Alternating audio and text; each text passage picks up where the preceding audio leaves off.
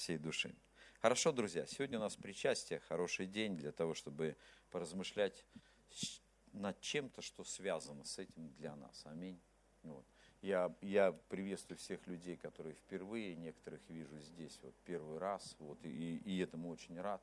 Вы с нами сегодня, это здорово. Вы молодцы, что вы пришли, вы в правильном месте. Я постараюсь так изъясняться, чтобы вам было понятно, вот, о чем мы вообще говорим. Вообще мы а, не совсем обычное служение, мы церковь, собираемся вот в такой необычной обстановке. Говорим о Библии очень просто, хотя и выглядим немного беззаботными, но на самом деле мы очень серьезно настроены, вникаем в Слово Божье, потому что жизненно важно для нас. Вот. Нашим основным инструментом является Библия, и мы стараемся все наши мысли подкреплять словами из Библии. Поэтому это очень важно. Мы какое-то время с вами назад и продолжаем говорить о таком явлении, как предназначение. Да? Предназначение, оно с, с а, временами, ну, со временем в жизни не меняется. То есть, как, ну, как ни крути, молоток останется молотком всегда. Это его предназначение. Так и с человеком тоже. То есть вы всегда должны помнить о том, что Бог, создавая вас, формируя вашу внутренность, вкладывая в вас определенные вещи, сделал это для определенной цели. Если жить вопреки этой цели, это как использовать предмет не по назначению. Он скоро придет в негодность. Или покажется вам не таким удобным или ненужным. Вот от чего иногда у людей в жизни бывают трудности. Они живут вопреки того, для чего они были созданы. И это, к сожалению, сегодня такая очень а, такая всеобъемлющая и достаточно распространенное явление. Люди страдают, задают вопросы, почему в моей жизни так, почему я вроде бы стараюсь, я вроде бы делаю все правильно. Но, как в той пословице, ты стараешься как лучше, получается, как всегда. И вот чтобы так не получалось, мы должны с вами разобрать этот важный и, я верю, такой, ну, такой жизненный, такую жизненную, такое жизненное явление, как предназначение. Мы должны об этом говорить, мы должны это найти в жизни и в соответствии с ним жить. Пусть даже внутри предназначения мы проживем короткий промежуток времени, но этот короткий промежуток времени подчас способен компенсировать всю ту боль, которую мы пережили, для того, чтобы а, до того момента, когда мы шли к этому. Поэтому мы говорим об этом, и это очень важно. И Самая страшная ошибка, которую совершает человек по отношению к своему предназначению, это когда он себя ограничивает. Вот в силу разных причин, разных, физиологических, он считает, что внешность у него не такая, способности у него недостаточно, еще какие-то вещи. И вот он все время как бы ищет в себе эту как бы комплекс недостатков, который помог бы ему оставаться в том месте в жизни, в котором он находится. И это, это, это огромная ошибка огромная ошибка. Мы видим, когда Иисус ходил по земле, и Он служил своим ученикам, часто Его ученики э, в своем таком хождении с Иисусом попадали в ситуации, внутри которых Иисус пытался сказать им что-то пророческое. Что-то, что касается их жизни, но о чем как бы, но о чем они даже мечтать боятся, о чем они думают, словно это им не предназначено. Знаете, есть у нас такое, да, у верующих людей, ты читаешь Библию, но это словно не про тебя. То есть это про кого-то там, вот, про кого-то хорошего, умного там, я не знаю, там, ну, образованного, красивого, высокого, стройного, но это не про меня. Это не про меня. Это хорошо, но это не про меня. Это знаете, как вот, ну, мы, допустим, например, там, захотим одежду купить и пойдем в соответствующий магазин с тем, как мы мыслим, да, вот. Есть магазин, там красивые, хорошие, дорогие вещи, но это не для меня. Для меня вот, вот, вот здесь вот, вот, да, вот. И мы все время вот это место определяем в жизни. Ну, с магазином как пример, там есть разные другие причины, но как пример. Вот иногда мы себя от чего-то отстраняем. А Иисус изо всех сил пытался объяснить людям, что это им предназначено, что это им принадлежит что кто-то, какой-то чудовищный обман, который мы проглотили, заставил нас думать, словно это не для нас.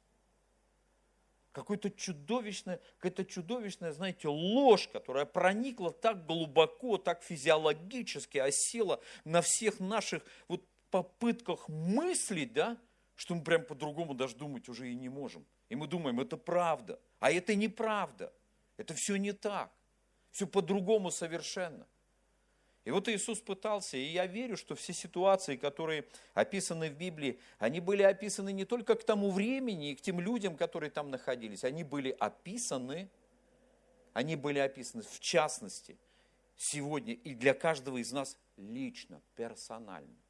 Слово Божье, оно не только такое всеобъемлющее и касается всего человечества, оно говорит и в личной жизни каждого, и в этом его ценность в этом его как бы, ну, логичность и важность для каждого человека. Я вижу, как Бог прилагает все усилия, чтобы это слово достигло сегодня до каждого. Сегодня Библия стала настолько доступной книгой, что ну, даже мы можем дать ее бесплатно. Вот, любому человеку, кто захочет. Я прочитаю такое вот подобное место из Библии, которое записано в Евангелии от Матфея в 17 главе, с 14 по 21 стих. Матфея 17 глава с 14 по 21 стих. Иисус говорит такие слова. Когда они пришли к народу, то подошел к нему человек и, преклоняя пред ним колени, сказал, Господи, помилуй сына моего, он в новолуние беснуется и тяжко страдает, ибо часто бросается в огонь и часто в воду. И приводил его и, и я приводил его к ученикам твоим, но они не могли исцелить его. Иисус же, отвечая, сказал, урод неверный и развращенный, доколе буду с вами, доколе буду терпеть вас, приведите его ко мне. И запретил ему Иисус, и бес вышел из него, и отрок исцелился в тот же час. Тогда ученики, приступив к Иисусу наедине, сказали, почему мы не могли изгнать его? Иисус же сказал им, по неверию вашему, ибо истинно говорю вам, если будете иметь веру с горчичное зерно, то скажете горе перейди отсюда туда, и она перейдет, и ничего не будет невозможного для вас. Сей род изгоняется только молитвой и постом. Не будет ничего невозможного для вас. В этой истории говорит Иисус одну очень важную вещь он говорит очень важное откровение о наших возможностях. У нас есть возможности, о которых мы сегодня слышали, да, вот, возможности. Но Иисус говорит некоторую такую деталь, что в нем, в нем для нас нет ничего невозможного. Нету ни для кого здесь, в этом зале, в Иисусе, никаких ограничений. Абсолютно. И вот этот вот, а, вот эти все ограничения, которые мы сегодня переживаем в Господе, я называю законом потолка. Я так и назвал свою проповедь. Закон потолка. Ты все равно прыгаешь до какого-то своего потолка, который непонятно кем установлен, может быть даже тобой, через разные, разные, разные обстоятельства в твоей жизни. Может быть, у тебя была такая амбициозная идея прыгнуть куда-то высоко, скакнуть. И ты попробовал. И это причинило тебе боль и родило в твоем сердце определенный опыт, который впоследствии тебя заставляет мыслить до уровня этого потолка. А Бог хочет что-то сделать в твоей жизни.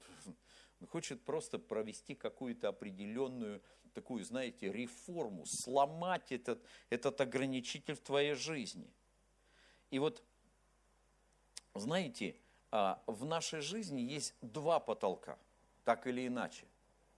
Один мы сдвинуть не можем, это правда.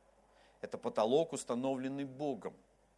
То есть, если Бог что-то установил, какое-то ограничение в твоей жизни, ты выше его не прыгнешь. Сколько ты не старайся. За Бога ты не забежишь. Если ты будешь это делать, то это для тебя закончится, ну, не хочу как бы говорить о негативном, но может закончиться трагически. Так люди делали. Они делали, они пытались свою жизнь жить без Бога. Вот, допустим, например, человек без Бога свою жизнь прожить нормально не сможет.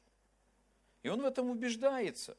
И еще, еще раз пробует. Такой опыт, знаете, как бы, ну, вот знаете, один наступил на грабли, бахнул ему по лбу больно, второй пошел, и третий говорит, дай-ка и я наступлю тоже. Вот. И, и вот как бы вот люди, они действуют так. Но есть потолок, который мы установили себе сами. Так вот этот потолок, я верю, Бог хочет убрать из нашей жизни. Он хочет убрать. И вот я верю, что одно из действий Бога, ради которого Он пришел на эту землю в нашу жизнь, это освободить нас. Освободить. Написано, Он пришел отпустить измученных на свободу. Твое рабство тебя мучает. Ты можешь говорить и заступаться за него, быть адвокатом, но ты от него страдаешь.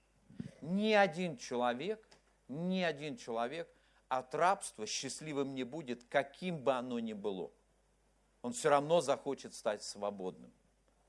И вот Иисус так и говорит, я пришел отпустить измученных этих, этим рабством на свободу, снять этот потолок, снять это ограничение. Это очень важно. Это очень важное действие. Знаете, иногда человек бывает вот в таком состоянии. Помните, я вам рассказывал такую историю про а, австралийских рейнджеров, которые отняли у браконьеров страуса. Они поймали страуса и долгое время держали его на привязи. Они привязали его за шею к столбу, и он вокруг этого столба просто ходил по определенному кругу, натоптав даже тропинку. Вот. И вот какое-то время он находился на этой привязи, и вот пришли рейнджеры – они арестовали всех этих браконьеров и освободили этого страуса. Они отвязали эту веревку и как бы и пошли. Когда они отошли, они оглянулись и они удивились.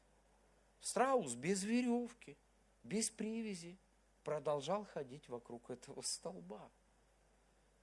Тогда один из них просто подошел и толкнул этого страуса, чтобы он вышел с этой тропинки. Страус немного постоял в новом месте, вернулся на эту тропинку и опять начал ходить в ней. Иногда так бывает с нами, с верующими людьми. То же самое. Мы приняли Иисуса, мы стали свободными, мы вышли на какой-то новый уровень, мы вышли на новую, ну, на новую такую определенную платформу, постояли немного, почувствовали новизну, где-то напугались и вернулись назад. Нам так удобнее. Все живут, как, как им удобней. Даже если это неправильно, но так просто удобно. Вот и все. Знаете, это как вот на клавиатуре есть, а, есть десятипальцевый метод печати, да, а есть одним пальцем можно. Вот. У каждого метода есть свои возможности. Одним пальцем тоже есть свои возможности, но они ограничены. Ограничено, что это всего один палец. Но вспомни, у тебя пальцев-то 10, а не один. Даже 20 еще на ногах есть. Да. У кого-то был 24 вот, пальца, по 6 на руках и ногах. Но мы люди простые, у нас всего 20. Это нормально. Вот. Поэтому мы можем либо одним, либо десятью. Поменяется ситуация. Но первое время, переходя с одного на 10, ты что будешь испытывать? Неудобство. Тебе будет казаться неудобно. Это не, я лучше вот как я привык. И вот мы иногда так и живем. И мы привыкли. И вот хочется сегодня немножко поговорить и, а, может быть, позатрагивать, что же на самом деле рождает в нас эти ограничения и как от них освободиться. Что рождает наши ограничения? То есть каким образом они, эти ограничения внутри нас формируются. Первое, о чем хочется сказать, записано в послании к римлянам, в первой главе с 17 по 24 стих, прочитаю такие слова. Это написано не к римлянам, это написано просто о ситуации, которая возникла, и она, эта ситуация, является неким таким уроком для римлян, чтобы они понимали, что есть такая опасность. И вот в чем она выражается – Здесь Павел говорит некие такие, знаете, утверждения и говорит такие слова. В нем открывается правда Божья, то есть в Иисусе. От веры в веру, как написано, праведный верой жив будет.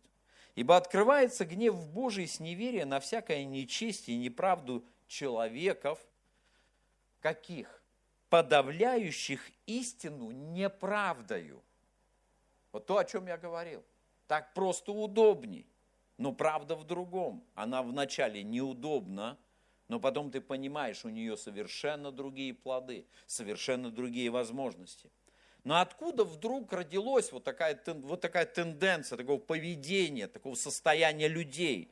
Оно рождается из определенного отношения. То есть, когда люди относятся. Вот ты им говоришь вещи здравые, а он думает, что ты гонишь. И они говорят, я знаю лучше. И вот человек начинает подавлять истину внутри себя, то и неправду и своим отношением. Ведь так или иначе, когда мы что-то слушаем, ведь мы не слышим то, что нам говорят. Я вам говорил, да? Мы слышим свое отношение к тому, что нам говорят. Как мы к этому относимся. И у нас есть такой аргумент, который мы всегда используем. Я думаю. Вот я думаю. Подожди, думать будешь потом. Послушай вначале. Послушай. И вот тут написано, ибо что можно знать о Боге явно для них, потому что Бог явил им. Ибо невидима его вечная сила его и божество от создания мира через рассматривание творений видимы так, что они безответны. Но как они, познав Бога, не прославили его как Бога и не возблагодарили, а что они сделали? Какой путь избрали? Но осуетились в умствованиях своих, и омрачилось несмысленное их сердце – называя себя мудрыми, обезумели, и славу нетленного Бога изменились в образ, подобный тленному человеку и птицам четвероногим, присмыкающимся, то и предал их Бог похотях сердец их нечистоте, так что они сквернили сами свои тела. Была истина, но истина была подавлена. И первое, что ограничивает нас, это уровень нашего познания. Насколько мы открыты чтобы принимать от Бога вот эту рему, вот это откровение. Ведь не каждое откровение, которое ты принимаешь от Бога, как бы приходит в такую, знаете, благоприятную среду внутри тебя. Ты оспариваешь. Почему? Оно чуждое. Как вот этот страус, он привык уже ходить по этому кругу. Свобода для него нечто чуждое. А рабство стало некой такой, знаете, как бы ну, как бы знакомой формой его бытия. Но рабство – это не его естественная среда. Его естественная среда – гонять по прериям. Говорят, что страус развивает скорость до 130 км в час. Видели, какие у него ноги? Ты точно его не догонишь. Ну, у тебя нет шансов даже с ним сравниться. Но он избирает рабство. Почему? Знакомо он подавил внутри себя вот это вот естественное свое состояние, свое предназначение. Потому что для него то, что стало, то, что как бы для него было предназначено, стало в какой-то момент противоестественным, как для нас, для человечества. Вот скажите, когда вдруг Бог стал для нас чужим? Когда? Когда мы вдруг вступили вот в эту, вот в эту такую как бы атеистическую модель жизни, да, что сегодня вот в этой, внутри этой модели мы оспариваем само бытие Бога. Оспариваем. А если Бог на земле? А земля, по которой ты ходишь, откуда взялась? У тебя под ногами. У людей есть гипотезы, догадки, но почему-то мы догадкам верим больше, чем утверждениям. Вот у людей тенденция такая, да, вот больше верить догадкам, сомнительным доводам. Уровень познания.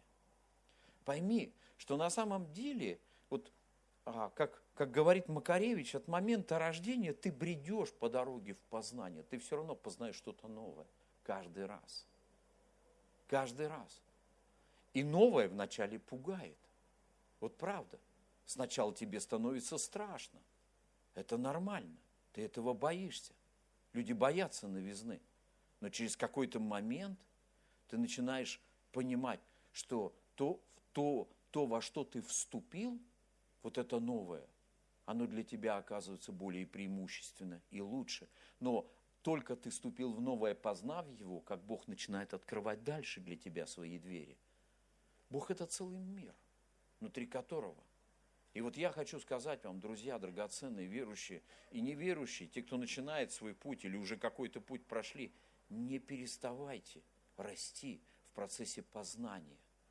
Потому что в определенный момент, если ты перестаешь познавать, то это остановит внутри тебя развитие. Ведь предназначение и вход в него – это некий такой процесс, через который ты проходишь, ты входишь в его полноту, ты, ты как бы, как это сказать, ты врастаешь в свое предназначение. Знаете, как одежда на вырост.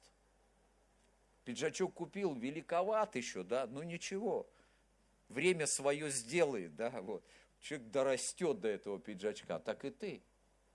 Ты не можешь одеть чужую одежду, как Давид мерил одежду Саула. Она ему не подходила.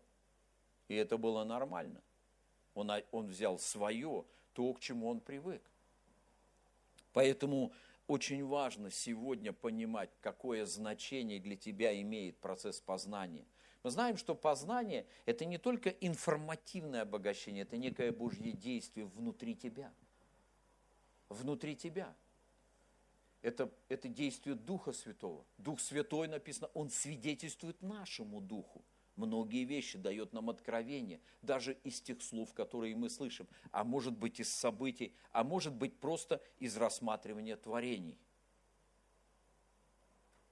Следующее, что нас ограничивает, это когда мы смотрим на себя через призму своих собственных ограничений. Собственных ограничений. Вот я могу вот то, что я могу.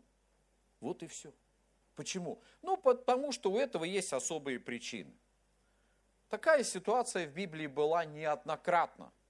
Она повторялась. Когда Бог приходил к людям, говорил, ты призван сделать то, другое, третье, да, и человек что начинал делать? Он радовался этому. Вот мы многие думаем, Бог придет ко мне, Он мне скажет, я, я пойду за тобой, да? не льсти себе. Ты будешь бороться. Ты будешь бороться с самим собой. Ты будешь сопротивляться. У тебя будет столько контраргументов, чтобы не поступить так, как говорит тебе Бог. Столько контраргументов. Столько будет у тебя просто вот, ну, столько у тебя будет адвокатской документации, чтобы заступиться за свое несовершенство, понимаешь? Ты Богу все расскажешь от происхождения до физиологических проблем. Ты будешь ему все рассказывать, как Моисей, который говорит, я ж косноязычен, ну, как я могу проповедовать? Ты меня посылаешь проповедовать, а я косноязычен. Ты лучшего не нашел, что ли? А Бог говорит, нет, ты пойдешь, и ты будешь говорить. Если ты боишься и стесняешься народа, будешь говорить Арону. Арон будет говорить вместо тебя. Он будет твоей колонкой. Он будет вместо тебя твоей подсиливающей аппаратурой, а ты ему будешь вместо Бога. Но говорить я буду с тобою.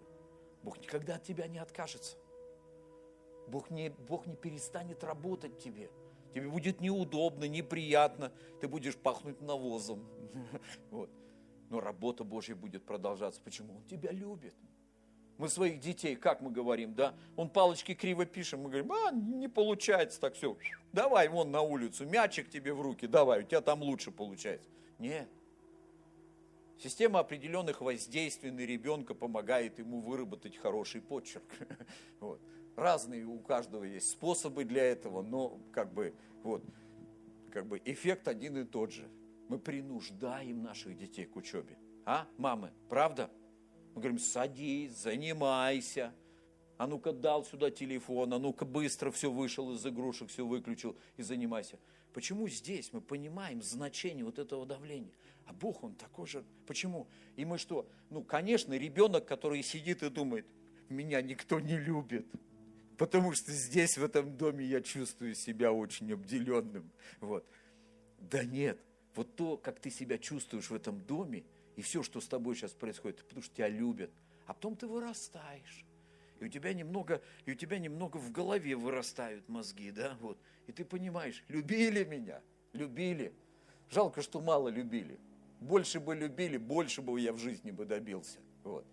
И все. Ну что, мы так не говорим? Говорим, конечно. И мы благодарны нашим родителям, что они не пустили нас на самотек одержали нас, вот, знаете, как бы, ну, где-то в определенное время в ежовых рукавицах.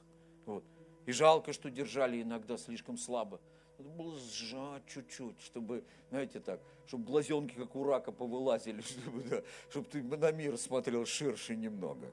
но тем не менее, надо. И вот мы всегда, вы знаете, пытаемся ограничения. И вот приходит, значит, смотрите, сидит народ в рабстве, история, ну, для тех, кто не знает. Поработили их.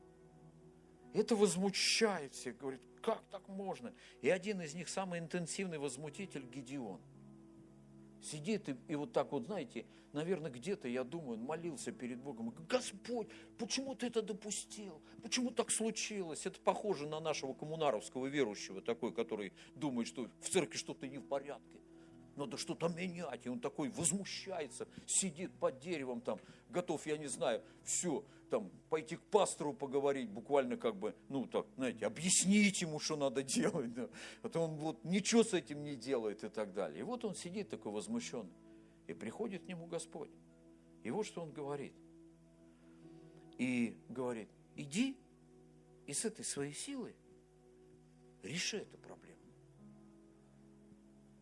реши. И что Гедеон? Побежал делать это.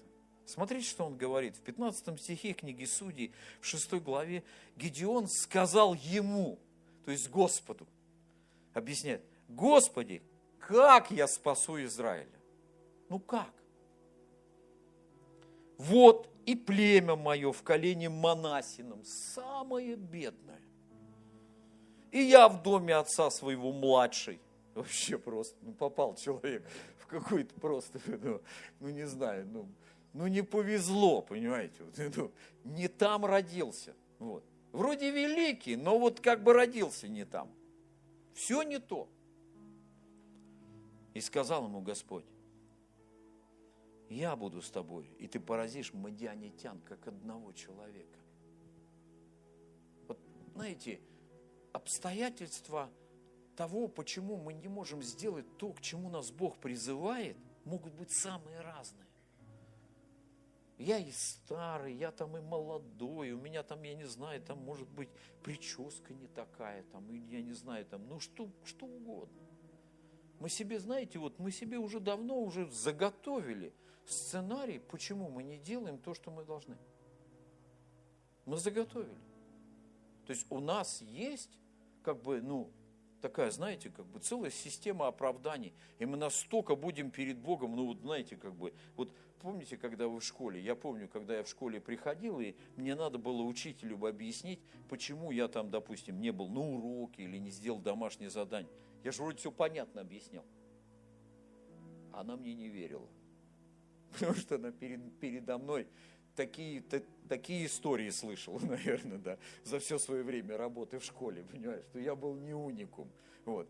Поэтому я все время как бы вот, не пытайтесь обмануть преподавателя. Они до вас уже стольким как бы людям преподавали. Такие истории душещипательные выслушали, что можно книгу написать. Вот. И все. И вот мы все время Богу пытаемся объяснить, почему заступиться. Потому что когда только как, когда речь идет о других, вот чужами, чужими руками жар разгребать, вот мы здесь вот прям вот, ну вообще, мы специалисты. Мы знаем, что надо делать вот этому человеку, чтобы в его жизни все было правильно. Знаете, что самое легкое в жизни? Давать советы. Вот просто. Иди и сделай так. И вдруг Бог меняет риторику и говорит, ты это сделай. Ну, погоди, погоди, я, я же в доме-то младший, я же как бы колено незначительный, я ж так чисто для как бы, ну, для того, чтобы ты понял, что я-то понимаю все, понимаешь, вот, ну, я же не говорил о том, что я делать буду. И вот здесь, когда мы смотрим на себя через призму своих ограничений, вот сами себя ограничили. Я красивый, я некрасивый, я толстый, у меня ноги, ну, то, то. Кто это нам вообще вот это все наговорил? Мы откуда это набрали? Мы откуда это все впитали? Откуда у нас столько мусора в голове? Вот правда. Это знаете, как ты хочешь чай попить, ну, и, и все время заварка тебе в рот попадает, понимаешь? Вот. Когда все ненормально. И помните, да, как мы делаем, какое лицо, как мы пытаемся от заварки избавиться. Видели бы мы себя в зеркало. Вот, вот так иногда и здесь. Нам же этот мусор мешает. Мы же с такими лицами на жизнь смотрим, что просто уже как будто нас, ну, как бы наказало. Вот очень важно, Бог снимает некоторые ограничения, но это приходит через познание. Это когда мы познаем. Ведь на самом деле ты по-настоящему не знаешь, кто ты есть во Христе. Ты по-настоящему не знаешь. По-настоящему не знаешь. Я помню, как однажды я еще был неверующим, и мне теща моя сказала, придет время, когда он будет Слово Божье проповедовать. Вы не представляете, как я был далек от этого. Как я был далек. Я был простым шахтером. После шахты занимался всем тем, чем занимаются остальные шахтеры. Вот, и так далее. Вот. И вдруг мне говорят, будет время, когда он будет Слово Божие проповедовать. Я народ нормальных вещей сказать не мог. А Бог сказал, будет. И стало так. Как-то так стало. А уж как так стало? Это, это Бог от самого начала до самого конца. Ты, и я могу сегодня с уверенностью сказать, я еще до сегодняшнего дня не, не знаю, кто я есть во Христе. Я познаю каждый день. Выхожу и, Боже, Господи, открой мне путь, чтобы я познал Тебя. Открой, направь, соверши. И вот Бог меня ведет, направляет. И так каждого человека. Когда мы смотрим на себя через призму своих ограничений. Евангелие от Иоанна, 11 глава, 20-24 стих. Ситуация. В одной семье было трое детей, две дочки и сын. Сына звали Лазарь, Одну дочку звали Марфа, другую Мария. Не знаю, были у них родители к тому времени или нет, но факт в том, что брат у них умирает, и в доме горе. И ко всему к тому, как бы, этого брата Лазаря любил Иисус. Он любил бывать в этом доме, общался с этим, и вдруг он умирает. В доме скорбь.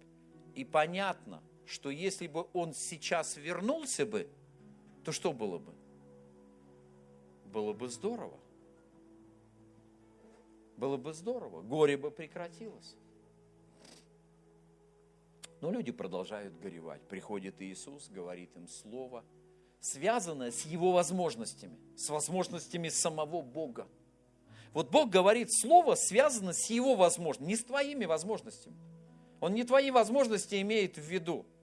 Вообще я больше скажу, что сегодня вот Илья очень интересную тему говорил, что мы меньше должны полагаться на себя. Мало что от нас зависит. Это правда. Но мы люди, мы такие, знаете, проактивные. Мы думаем, надеяться я могу только на себя. И вот на себя надеются эти люди, понимаете. Столько ошибок в жизни делают, столько наделают кривых путей, набегают по заячьему следу, а потом сидят в старости, понимаете, и пытаются совсем разобраться, потому что жизнь подходит к концу, и надо все гештальды позакрывать, чтобы тебе хотя бы на тот свет нормально отойти. И вот прощения у всех просят, долги раздают. Начинается вот этот процесс, понимаете, как бы ухода в мир иной. Развязать долги. А зачем это люди делают, если там ничего нет, там пустота? Ну, творили бы себе дело и, как бы, знаете, там, вот, и это, ну, и покинули бы эту землю, сбежали бы от всех кредиторов. Нет, порядок наводят почему-то. Ну ладно, это о другом. И вот, когда Бог говорит, Он всегда говорит, имея в виду свои возможности, то, что Он может – и он об этом говорит и в Библии, везде и так далее. И он говорит о своих возможностях внутри тебя и так далее. И вот что не, не связывает, ничто не связывает нас так, не ставит этот потолок, неправильный наш потолок, когда мы имеем неправильный взгляд на возможности Бога. И вернусь к Марфе с Марией, прочитаю. И вот, когда это горе уже в самом разгаре, уже брат похоронен, он уже четыре дня в гробе, приходит Иисус – не вовремя. Не вовремя, как люди считают. И вот написано, Марфа, услышав, что идет Иисус, 11 глава Евангелия от Иоанна, с 20 стиха буду читать. Марфа, услышав, что идет Иисус, пошла навстречу ему. Мария же сидела дома. Тогда Марфа сказала Иисусу, Господи, если бы ты был здесь, не умер бы брат мой. Сколько раз мы говорим эту, эту фразу? Если бы ты был здесь, то у нас бы в собрании было бы в два раза больше людей. Если бы ты был здесь, то мой бы сын был здесь. Если бы, кабы. Любим мы эту фразу, если бы. На английский она переводится, интересно. Как? If, if only. Если бы, if only. Вот если бы ты был здесь, ну, по-нашему звучит лучше, если только, да. И вот, смотрите, но теперь знаю, что чего ты просишь у Бога, даст тебе Бог. Вроде как бы верит. Ну, видно, Библию читала утром по плану, невзирая на горе. Откровение есть. Да? Иисус говорит ей, воскреснет брат твой. Думает, ну вера есть у человека, можно же в нее проговорить. Думаю, сейчас примет откровение. Воскреснет брат твой. Марфа Марфа же сказал ему, знаю, что воскреснет в воскресенье в последний день. Не записал это место. А потом, говорит, идет и зовет Марию. А Иисус Марию не звал, он хотел с Марфой побеседовать. Она позвала. Почему? А потому что она сказала, наверное, внутри себя. Вот он перешел к тому месту, это Марии интересно. Мне, мне не интересно, мне сейчас горе. Я занят. Но Мария приходит, вроде бы, ну, как это сказать, такая как бы, ну, полностью как бы последователь Иисуса. Отдала Иисусу свою жизнь полностью настолько, насколько только могла. Вот. Ну и тут такая же ситуация. Мария же, придя туда, где был Иисус, увидев его, упала к ногам его и просто договорились. Ну, сестры, что здесь? Если бы ты был здесь, не умер бы брат мой. Вы знаете, Иисус говорит о воскресении, а они не верят. Почему? Потому что все еще вот это ограниченное представление о том, что Бог может. Что Бог может? Я так скажу. Одно простое слово. Запомни, в нем всего три буквы. Все. ВСО, Ё. Все. Абсолютно. Может это? Может. Может любое. Что хочешь, может. Вопрос не в нем, вопрос в тебе. Если ты неправильно принимаешь возможности Бога, понятно, что сегодня для того, чтобы постигнуть это, как написано, можешь ли ты взять, ну, как бы, как, ну, воду в пригоршне, да, вот, можешь ли ты вот заключить вот эти вот, ну, как бы, ветер, да, заковать, ты, у тебя не получится так и Божье ты познаешь все равно частично. Это Бог обозначает или ограничивает какую-то область познания, открывает, вкладывает тебе о Его возможностях. Но Бог может все, ты должен просто понять это. Бог может все. Если ты возможности Бога сегодня, я, знаете, меня иногда вот с ног валит фраза, которую говорят веришь, ну Бог же не может. Да нет, друзья, Бог может. Это мы должны запомнить. Слово «не может» и Бог, они не сочетают, а вместе не стоят. Бог может все абсолютно, абсолютно все. Прямо сейчас, в твоей жизни. Он пришел и сказать Марии, Мария, я прямо сейчас хочу воскресить твоего брата. Я прямо сейчас что-то хочу делать. Прямо здесь, на этом месте, в твоей моей жизни Бог хочет что-то делать. Открыт ли ты для этого? Или, быть может, твое сердце черствое, окаменено, оно покрыто скорлупой. Но Бог хочет делать это. Его желание от момента, от момента сотворения мира до сегодняшнего дня Бог не покидает человека. Не покидает. Человек покидает Бога. Но Бог находит пути, возвращается в жизнь человека и продолжает ему напоминать о том, что Он хочет что-то делать в нашей жизни. Мы не сироты – у нас есть Небесный Отец, который нас не оставил. И мы должны познать Его. Еще две вещи мы будем заканчивать. Об одной хочу прочитать, много раз читал. Люблю это место. Молитва Павла в послании к Ефесинам, в которой он молится. И молится о некоторых моментах, о некоторых вещах. Об одной нужде, о которой он молится, я хочу сказать. Прочитаю всю молитву, 3 глава, 14-21 стих, послания к Ефесинам. 3 глава послания к Ефесянам, с 14 по 21 стих говорит такие слова. «Для сего преклоняю колени мои перед Отцом Господа нашего Иисуса Христа, от которого именуется всякое отечество на небесах и на земле, да даст вам по богатству славы своей крепко утвердиться духом его во внутреннем человеке, верою вселиться Христу в сердца ваши, чтобы вы, укорененные и утвержденные в любви, могли постигнуть со всеми святыми, что широта и долгота и глубина – и высота, и уразуметь превосходящее разумение любовь Христову, дабы вам исполниться всею полнотою Божью. А тому, кто действующий в нас, во мне, в тебе, нас это мы, нас это ты, я и ты, это нас.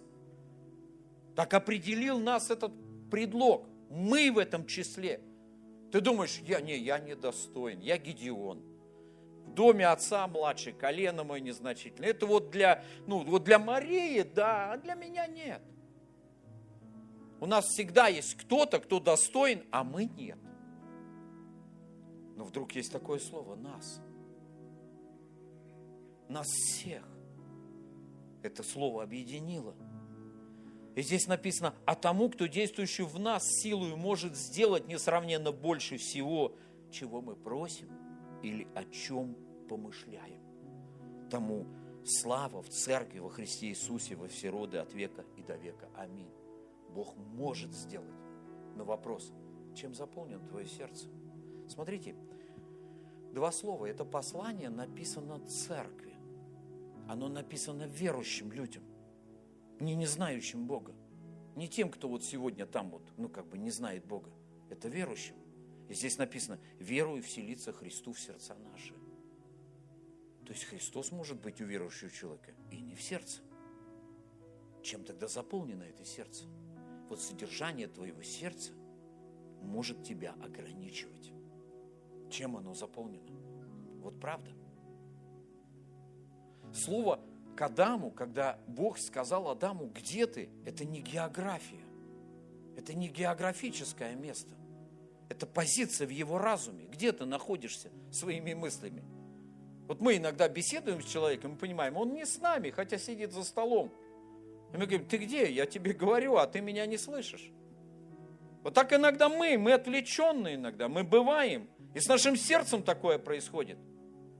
Что внутри нашего сердца? Обида, злоба, гнев. Почему мы дали место этому в своем сердце? Откуда? Откуда там нашлось место для этого?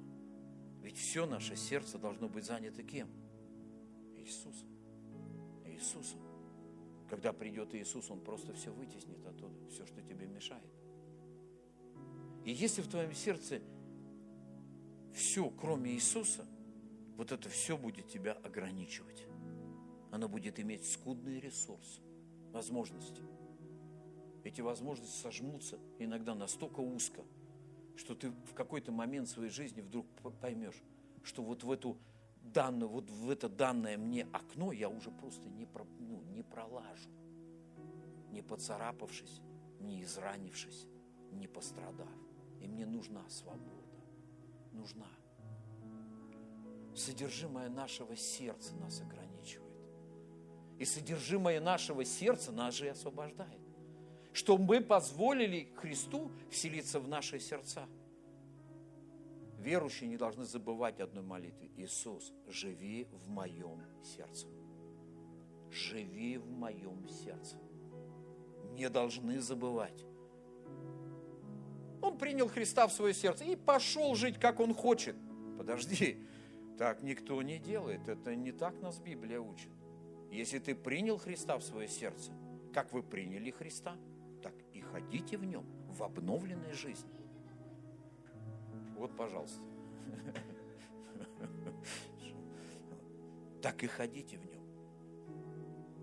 Содержимое нашего сердца. Я буду заканчивать, потому что время наше заканчивается. Поговорим о последнем.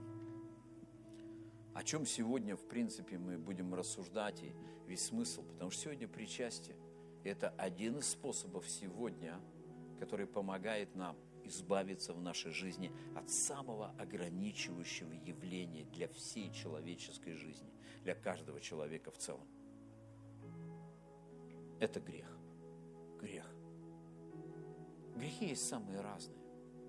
Говорят, что в греческом языке слово грех, оно описано одиннадцатью словами, имеющие самые разные оттенки. Слово грех имеет 11 оттенков. Даже тогда, когда ты целился куда-то в цель, ты хотел как лучше, получилось неправильно.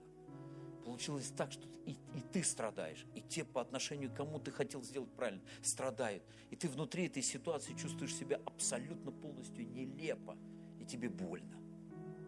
Ты целился, но ты промахнулся. Ты не попал в цель. Ты хотел как лучше, получилось как всегда. Ты анализируешь это, переживаешь это, болит у тебя. Но это грех. И от этого надо избавляться. Есть такое слово, оно называется параптома по-гречески. По, по По-русски переведено как грех. Есть слово пробазис, когда ты шел, подскользнулся и упал. Ты не хотел, но ты упал. Так получилось. Слово пробазис переводится тоже как грех, значение другое. И таких 11 самых разных понятий. И есть умышленно, человек умышленно грешит. Он прям вот планирует все это. Такой вот кует в сердце злые замыслы. До такой степени развратилось его сердце. И это тоже грех. Но суть одна. Этот грех, он тебя ограничит. Он тебя скует. Ты вдруг в определенный момент подумаешь, Бог от тебя отвернулся. Особенно человек, когда вот так искренне согрешил, он думает, Бог от меня отвернулся, я ему больше не нужен. Да, вот тогда, когда я был чистый, когда я только покаялся, у меня была надежда, мне было классно. А сейчас все, отношения изменились, я упал. Иду ловить рыбу, как говорит Петр, да? Вот. Грех. Смотрите, что говорит послание к евреям. 12 глава с 1 по 4 стих говорит, посему и, посему и мы, имея вокруг себя такое облако свидетелей, свергнем себя всякое время и запинающий нас грех, и с терпением будем проходить прилежащее нам поприще. Взирая куда? На начальника и совершителя веры Иисуса, который вместо прилежащей ему радости претерпел крест, пренебрегший посрамление, восел десную престола Божья. Помыслите о претерпевшем такое над собою поругание от грешников, чтобы вам не изнемочь и не ослабеть душам вашим. Вы еще не до крови сражались, подвязаясь против греха. Грех запинающий. Он запнет тебя, скует, замкнет тебя, что каких-то вот просто вот, ну, для этого ты не созрел, это у тебя не получится, это, это ты не сможешь. И вот это вот самое страшное. И знаете, иногда в человеке вот этот поток лжи остановить невозможно. Переформатировать его разум. Хочется просто, знаете, как бы, ну, просто достать мозги, разложить на столе и убрать оттуда все лишнее, собрать назад, и чтобы работало как надо. Но так невозможно, к сожалению. Нет такой опции, нет такой функции. Тебе приходится этим жить, разбираться – внутри жизненных проблем, накалываться на это шило в мешке, которое ты хочешь оттуда достать, ищешь, оно всегда попадает с тебе не ручкой. Заметили, да? Когда ты ищешь что-то острое, оно попадет с тебе не тупым концом. Как хлеб, который падает со стола всегда маслом вниз. Ну, казалось бы, упал бы маслом вверх, веди себя по-человечески. Не пачкай полы, понимаешь, еще можно съесть. А тут, понимаешь, потихоньку как бы, ну, упал маслом вниз, нагнулся масло вытереть, смотришь, пыль под столом. И уже генеральная уборка дома, понимаешь. А все началось с того, что хлеб со стола уронил. Вот, вот он такой закон. Этот вот неприятный. Грех, он хочет тебя запнуть. Хочет. И тебе надо с этим разобраться внутри никто за тебя не разберется. Никто за тебя. Смотрите, будем проходить прилежащее кому? Нам поприще. Будем проходить. Тебе надо его пройти. Твое поприще ты должен пройти сам. Иисус прошел свой путь. Он нас научил. Он показал, Он дал нам пример. На этом пути у тебя не исключен факт ослабевания, когда ты просто устаешь, когда тебе трудно. Вот почему сегодня, я верю, Бог дал такую заповедь время от времени восстанавливать нас в силе, апгрейдить нас, чтобы мы опять восстановились и могли идти дальше, могли побеждать, могли двигаться. Грех поставит над тобой потолок. Еще одна история, и точно заканчиваю. История про блоху много раз рассказывал. Вы уже помните, да? Кто помнит историю про блоху? А кто не помнит? Таких больше. Блоха. Это маленькая насекомая. Видели блоху? Ее, ну, как бы трудно увидеть. Я не увижу уже сейчас. Мне надо очки, чтобы понять, что это блоха. Так вот, блоха имеет свойство прыгать на полтора метра. Представляете? Это примерно в полторы тысячи раз больше, чем она сама. Один ученый, такой насекомовед, решил сделать эксперимент над этой блохой. Он посадил ее в определенную емкость и поставил потолок. Блоха прыгнула, стукнулась об стекло. Ну, понятно, что она не стукнулась, как страус, да, вот. А так, цинк, вот. Второй раз цинк, блохе стало больно. Она стала прыгать. Он понизил планку, понизил планку, понизил. А потом накрыл ее маленькой 100 граммов, маленьким 100-граммовым стаканчиком. И вот блоха прыгнула два раза, ударилась, а потом он убрал этот стакан. Но блоха стала прыгать только на уровень последних ограничений. Вот мы в нашей жизни, дьявол с нами проделал то же самое. Что мы можем, сегодня знает только он. Не ты, он. Он написал это здесь. Немного спрятал, заретушировал. Дал возможность тебе, создал небольшую интригу, чтобы ты имел интерес изучать это. Тебе самому не интересно, что я могу во Христе. Понятно, что, может быть, кто-то из нас пробил какой-то, может быть, натяжной потолок, да, если это было легко. Ты высунулся, порвал это ограничение, все. Но ты добрался до более твердых уже ограничений. И ты бьешься о них головой, и тебе трудно. Тебе больно. А Бог все время говорит твою жизнь, что твое, оно там, за этим потолком. Оно там, выше. Но ты все время это внутри оспариваешь и говоришь, Боже, ну мне же больно. И Бог говорит, ты приди ко мне, и я разрушу эту преграду. Я сделаю кое-что в твоей жизни, что не от тебя зависит. И у тебя выбор. Либо продолжать прыгать на уровень 100-граммового стаканчика, либо обратиться к Богу, чтобы Бог снял эти ограничения. Однажды у ворот, сидя в Артемей, слепой у дороги, который мог только собирать милостыню, вскочил и побежал за Иисусом. И сказал, Иисус, помилуй меня. Помилуй меня, я хочу видеть. Все заставляли его молчать, говорили, слушай, какой видеть, ты что, да иди на место, сядь ты там, у тебя есть место в жизни, сиди там и не дергайся. Потолок, потолок, о который он ударился. Но он растолкал всех и продолжал кричать еще сильнее. Иисус, сын Давидов, помилуй меня. Разве с первого раза Иисус не слышал его? Конечно же, слышал. Все слышали, а Иисус не слышал. Почему он продолжает идти? Потому что он хочет видеть в человеке искреннее желание шагнуть вот туда дальше, за эти пределы, за эти ограничивающие вещи. Поэтому пускай Бог, Бог сегодня благословит, когда мы будем принимать это причастие, чтобы свергались эти ограничения в нашей жизни. Давайте встанем, друзья. Будем уже потихоньку.